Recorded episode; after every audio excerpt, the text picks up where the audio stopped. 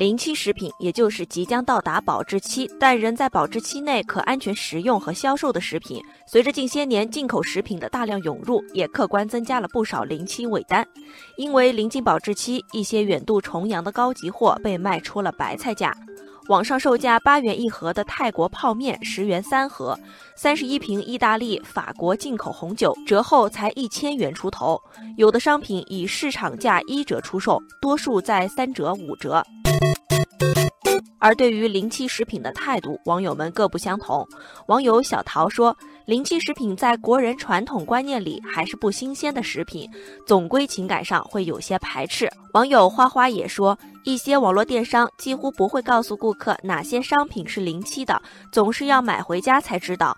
而且买到的临期食品是否被修改过生产日期，或者重新包装以旧翻新，也不得而知。”网友江小虎举出事实说，今年七月份，上海市闵行区市场监督管理局就查获了一个制售伪劣产品的窝点。初步统计，现场查扣的这批进口食品共四千五百多箱，大多是从迪拜、拉脱维亚、英国等地进口。与不少网友对临期食品表现出的担忧不同，部分网友表现出了欣然接受的态度。网友凤梨罐头说：“这些产品都还在保质期内，临期不是过期，不影响食用。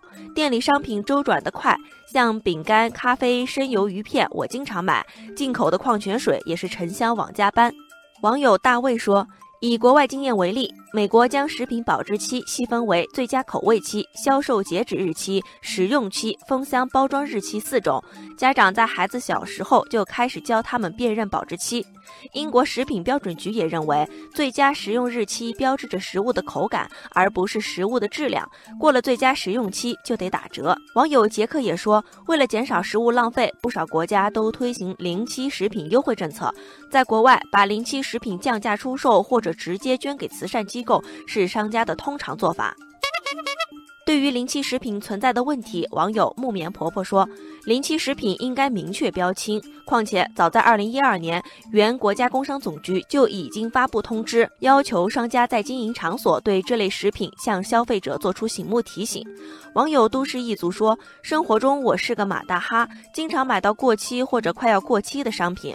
如果超市能够明明白白写清楚临期商品，对于保护消费者权益反而是一件好事。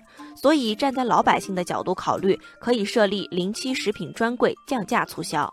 网友阿福认为，临期食品低价出售无可厚非，但监管也要跟上。